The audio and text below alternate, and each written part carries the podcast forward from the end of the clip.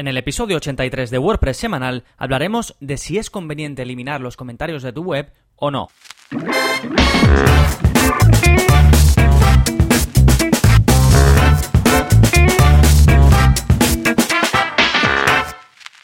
Y como siempre me apoyaré en estudios y webs de envergadura para tener datos de referencia.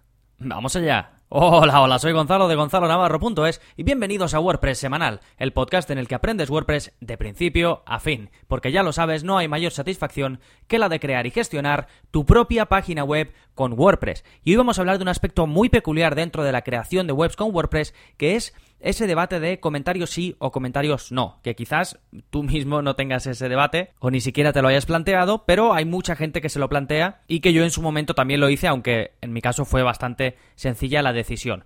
Entonces vamos a hablar eh, de todo ello voy a hablar de aspectos positivos de tener los comentarios activos en WordPress, de aspectos negativos de tenerlos, de qué dicen los estudios. He intentado coger nombres de gente que conozcáis, pero me estoy basando también en un post que recopila a toda esta gente que ahora os iré comentando para que podáis consultar las fuentes originales si queréis. Y luego también casos concretos de webs importantes que desactivaron los comentarios y a ver qué pasó con esas webs o, o qué influencia tuvo esa decisión. Vamos a ver todo eso para que os podáis hacer una idea general antes de tomar vosotros pues la decisión o simplemente por información. Pero antes, ¿qué está pasando en Gonzalo Navarro.es esta semana? Pues tenemos como cada semana un nuevo vídeo de la zona código, que es cómo crear avisos personalizados en el admin de WordPress. ¿Qué es esto de los avisos personalizados? Pues siempre que haces algo en WordPress, como instalar un plugin, actualizar un plugin, publicar una página, eh, actualizar un borrador, todo eso te van apareciendo distintos mensajes, em, que es como una barrita blanca que puede tener una barra vertical verde, amarilla,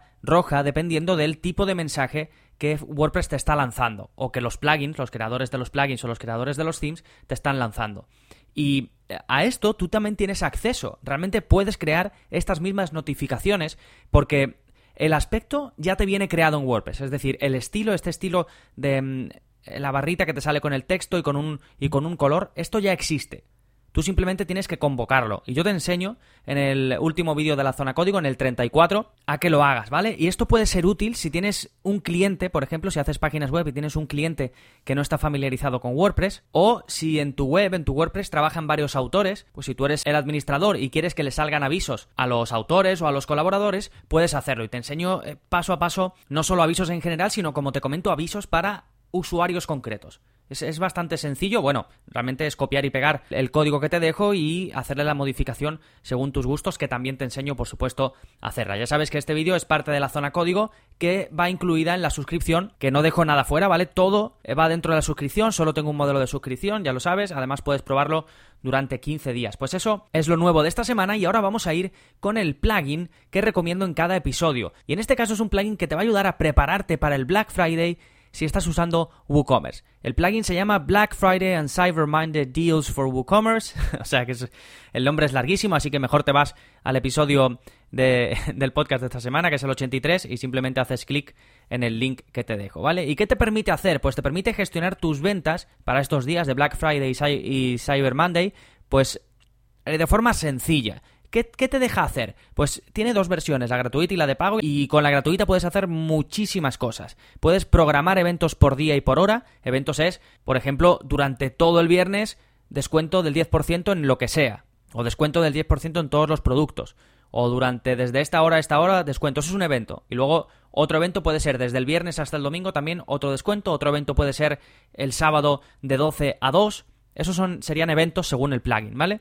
Puedes agrupar descuentos, puedes crear distintos eventos con múltiples ofertas, ¿vale? No solo un evento, sino múltiples. Tienes un personalizador de promociones. Eh, dentro del, del plugin puedes eh, como una especie de, de, customizer, de personalizador que puedes ir modificando cositas. Tienes contadores que van bajando hasta la fecha en la que vaya, ya va a terminar la oferta. Puedes limitar los pedidos que se pueden hacer para determinada oferta. Y además todo esto lo vas a hacer sin que los cambios sean permanentes en tu producto, que es la gracia, ¿vale? La gracia es que no tengas que modificar tus productos existentes, sino que puedas eh, crear, digamos, una oferta sin tener que modificarlos. Y eso es precisamente lo que te deja hacer este plugin, ¿vale? Y luego su, su versión de pago pues te da más flexibilidad, sobre todo con los porcentajes de descuento y con los precios que puedes descontar, ¿vale? Con la gratuita solo puedes por ejemplo, tener un 10% de descuento. Si quisieses más eh, posibilidades de edición en cuanto a los descuentos, necesitarías la versión de pago. Y te aviso, el plugin es muy nuevo y tiene muy pocas instalaciones activas, así que te lo recomiendo ya, todavía que falta un poquito para Black Friday, para que lo pruebes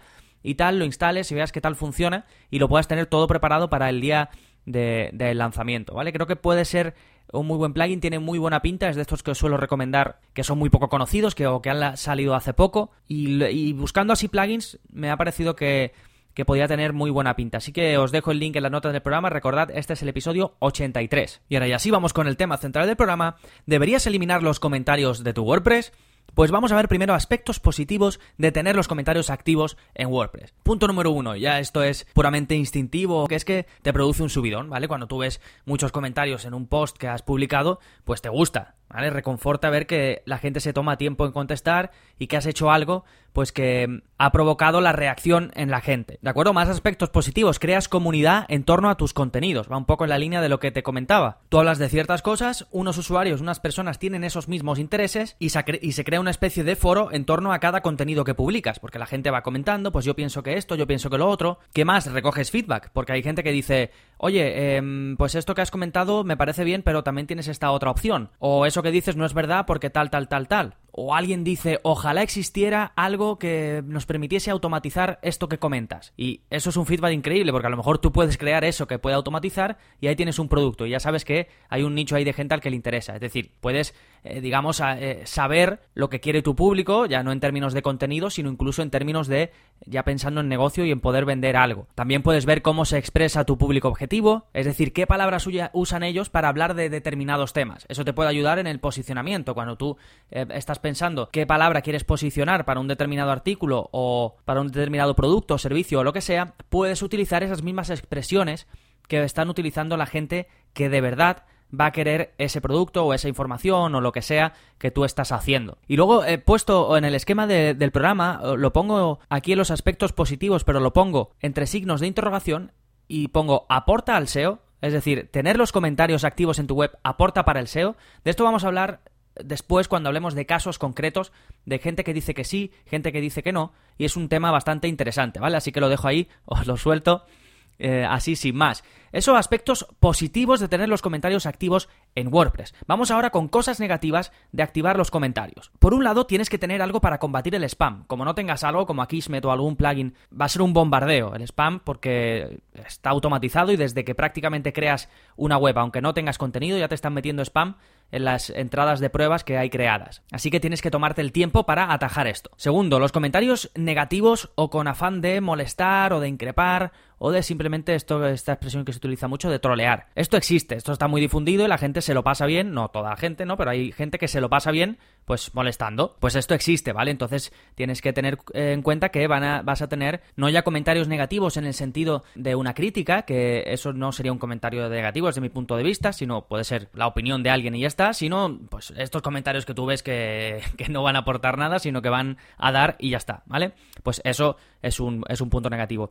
Más, tiempo que debes dedicar a leer y responder. Como tengas muchos comentarios, esto te va a quitar un tiempo mm, brutal, un tiempo tremendo, y puede llegar a desgastarte bastante. Después veremos casos concretos sobre esto. Después, otro punto negativo que quizás la gente no tiene en cuenta, cuando recibes pocos comentarios o ninguno. Primero, si recibes pocos comentarios o ninguno porque tu tipo de contenido es así, porque es que quizás no, no, todos los contenidos provocan el que alguien comente. Hay gente que simplemente pues lo consume ese contenido. Si tú ves que en las analíticas tienes buenas em, estadísticas, que la gente se pasa mucho tiempo en un post en concreto, pero que no comenta, pues bueno, quizás puedas incitar a que la gente comente, pero a lo mejor no, a lo mejor no lo necesitas, a lo mejor la gente en vez de comentar lo que va es si se suscribe o hace otra cosa. Pues bien, ¿por qué vas a tener esos eh, comentarios ahí vacíos, que muchas veces da incluso mala imagen? Pues esto también puede ser Em, un motivo por el que los, los, quieras quitar. Además que al tener pocos, al no tener ninguno, casi todas las cosas que hemos dicho de los aspectos positivos desaparecen. Es decir, no vas a ver cómo se expresa tu público objetivo, no vas a recoger feedback, no vas a crear comunidad, no te va a reconfortar ni producir ningún subidón, salvo, bueno, si no te comenta nadie, cuando te comente uno, pues sí, ese subidón momentario. Pero, ¿entendéis lo que digo? Que si por tus tipos de contenido, por tu tipo de web, recibes pocos comentarios, no necesitas tenerlos activos o puedes desactivarlos sin, sin preocuparte. Sí, entonces esto, aspectos positivos, aspectos negativos. Vamos ahora con los estudios y qué dicen referentes Em, dentro de pues el mundo web o referentes a lo mejor para unos, para otros no, pero gente importante, gente exitosa que tiene páginas web. Pues por un lado Neil Patel, que no sé si lo conocéis, pero bueno, es uno de los marqueteros de referencia en Estados Unidos y es un, es un crack, tiene varias empresas, ha estado en Crazy Egg y tiene eh, muchos blogs famosos ahora, se está empezando a extender ahora en Brasil, en España, en todo el mundo, así que es un, es un crack, ¿vale? Entonces él hizo un estudio y la conclusión fue que los comentarios no afectan al SEO, ¿vale? Ese es Em, o que no encontró, más bien no es que no afecten al SEO, sino que no pudo encontrar pruebas de que afectaran positivamente al SEO, bueno, ni negativamente, ¿vale? Sino que, que tuviesen influencia, aunque sí hizo una puntualización y dijo que en su web personal, en su blog personal, no ya en el de, de las empresas que tiene ni nada, que sí que vio que un 16% de del tráfico que venía de búsqueda, es decir, el tráfico que venía de Google, sí que venía por palabras clave que aparecían en los comentarios. Pero claro, él tiene cientos de comentarios por publicación. Entonces, si en una publicación se crea un debate sobre una cosa concreta y todo el mundo empieza a repetir esa palabra, pues eso puede acabar apareciendo en Google. ¿Vale? Pero es un caso un poco diferente se tendría que crear en torno a una palabra o en torno a un concepto, se tendría que crear una conversación súper larga para que eso realmente tuviese una incidencia y apareciese en Google, ¿vale? Esto siempre hablo de eh, Neil Patel y del estudio que hizo, que por supuesto os dejo todo en las notas del programa, todos los enlaces para que podáis ver los originales, ¿eh? Por cierto, todos estos estudios están recogidos juntos en un post de WPMUDev. Bueno, estos y muchos más, yo os he cogido los que pienso que pueden ser más conocidos y los más interesantes, ¿vale? Pero de ahí he ido cogiendo cositas muy interesantes y he ido formando este, este episodio. Así que os dejo, como digo, el link a todo ello. Después, otro estudio que hizo un blog bastante importante sobre temas de marketing y demás, que es Shout Me Loud, pues ellos aseguran que los comentarios sí que tienen incidencia en el SEO. ¿Y por qué? Pues porque ellos tenían eh, los comentarios nativos de WordPress y lo que hicieron fue sustituirlos por los comentarios de Google Plus. Y tras un tiempo vieron que había habido una bajada en el tráfico de, desde Google, en el tráfico de buscadores, del 40%. ¿vale? Cuando los desactivaron y los cambiaron por comentarios de Google Plus, vieron una bajada del 40% en el tráfico. Y esto em, ocurrió en el plazo de dos días, ¿vale? A los dos días se produjo la bajada. Y la conclusión de su estudio es que tanto los comentarios como las palabras claves y la longitud que le añaden a la página el tener los comentarios porque cuando tú ves estas páginas, estos artículos que tienen un montón de comentarios, empiezas a hacer scroll y no termina nunca. Entonces, según Shout Me Loud, según este blog, eso ayuda a que la página, además de tener más palabras clave, sea más eh, larga, tenga más contenido, con lo cual eso Google lo valore, ¿vale? Esto es eh, la conclusión y la explicación que le daba a su estudio esta gente. Y después el tercer caso que os traigo, que no es un estudio per se, pero es una entrevista que le hacen, eh, bueno, en una página que se llama Fizzles, pues pero lo interesante es que la entrevista se la hacen a Pat Flynn, que seguro que muchos de vosotros lo conocéis, y a otra persona importante del mundo de los blogs, pero que no es muy conocido aquí en España porque es bastante nicho, pero tiene 70.000 eh, visitas por mes. Y bueno, y Pat Flynn tiene en, en su blog de Smart Passive Income pues 80.000 visitas eh, mensuales más o menos en el momento de este estudio. Entonces, uno está a favor de quitar los comentarios y otro está en contra. Entonces, Pat Flynn está a favor de los comentarios y te da su opinión, mientras que el del blog que se llama Far Beyond the Stars, os lo digo por si lo queréis buscar, está a favor de quitarlos, ¿vale? Y sus razones son las siguientes que la moderación de los comentarios le quitaba muchísimo tiempo. Y luego una parte, eh, que esto es que es ya muy personal, porque al final entramos también en temas personales de, de, tus prioridades.